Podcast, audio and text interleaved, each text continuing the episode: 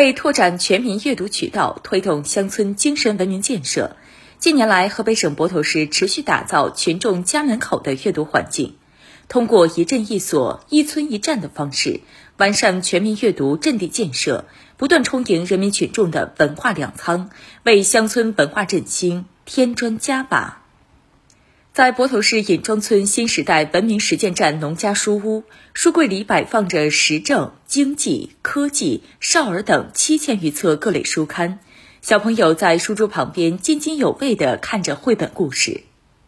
河北省泊头市文庙镇尹庄村村民毕盼盼：我们常常来这里读书，孩子们也喜欢来这儿看书，看到喜欢的还可以带回家去，非常方便。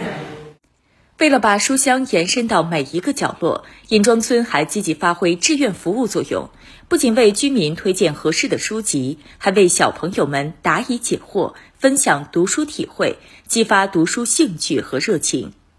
在泊头市赵古屯村新时代文明实践站举办的阅读力量分享会上，书友们互相交流、热烈讨论，推荐经典作品，互相分享各自的心得体会。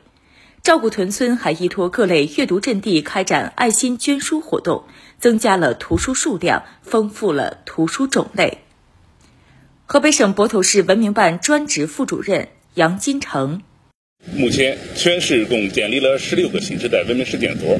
六百五十七个农家书屋阅读阵地，藏书量达七十余万册，充分发挥了农家书屋作用，打通了基层阅读服务的最后一公里。有效推动全民阅读深入基层、深入群众。